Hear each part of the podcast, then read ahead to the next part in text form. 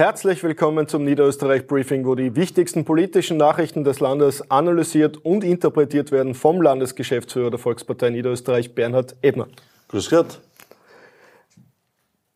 Bundespolitische Ereignisse werden ja beim Niederösterreich Briefing selten besprochen bzw. kommentiert, aber ein Aspekt davon trifft dich oder auch Paul Nemecek.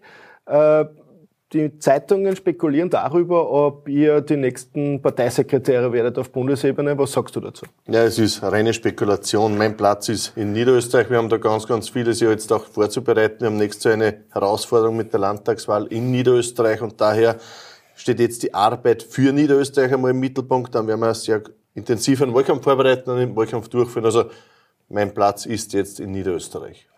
Du hast gesagt, äh, viel Arbeit in Niederösterreich. Da komme ich zum nächsten Punkt, zum Informationstag, der im ganzen Land stattgefunden hat.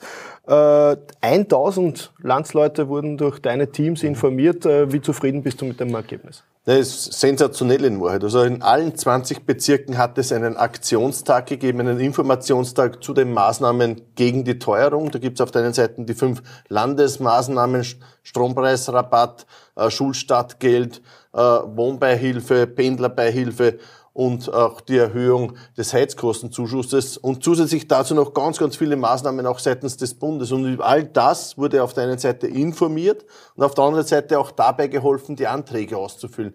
Geht ja eigentlich ganz einfach übers Internet, über Online.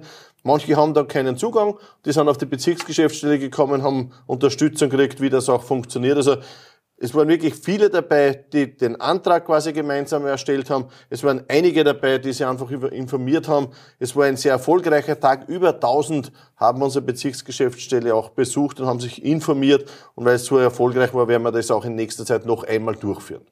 Vorige Woche war ja für dich und viele andere Spitzenpolitiker der Volkspartei quasi Klausurwoche. Mhm. Und unter anderem bei der Regierungsklausur hat unsere Landeshauptfrau eine Kinderbetreuungsoffensive präsentiert.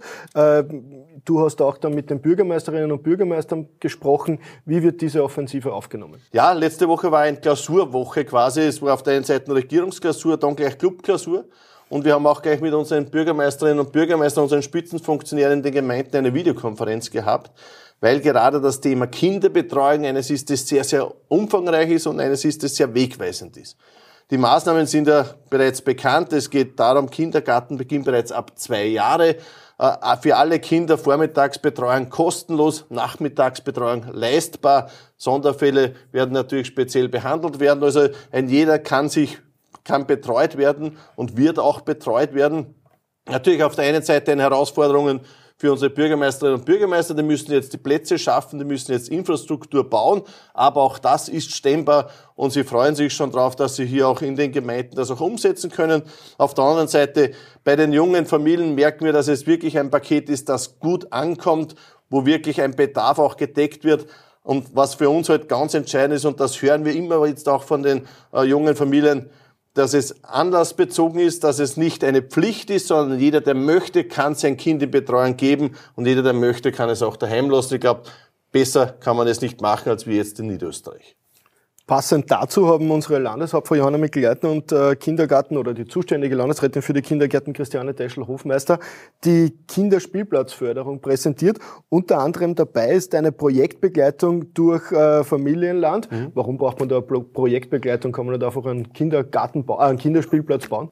Ja, Kinderplätze sind natürlich wichtig, dass sie richtig geplant werden. Auf der einen Seite Familienland redet damit, auf der anderen Seite werden selbst die Kinder auch eingeladen, da mitzumachen, sich zu engagieren. Da gibt es jetzt 10 mal 10.000 Euro auch an Förderung, die hier vergeben werden, damit Spielplätze, Spielgeräte auch kindergerecht in den Gemeinden auch gebaut werden können. Äh, du hast mich gebeten, zum Schluss einen Programmhinweis mhm. einzubegleiten, nämlich äh, Geschichten, Menschen und Momente 100 Jahre Niederösterreich. Worum geht's da genau? Ja, OF hat es gestern ausgestrahlt, 18.25 Uhr war es ein Österreich-Bild, wo es quasi um die 100-jährige Geschichte Niederösterreich gegangen ist. Ich habe mir angeschaut, wirklich eine tolle Sendung, die der OF Niederösterreich hier gemacht hat. Kann ich jedem nur empfehlen, in der Mediothek sich das noch einmal anzuschauen.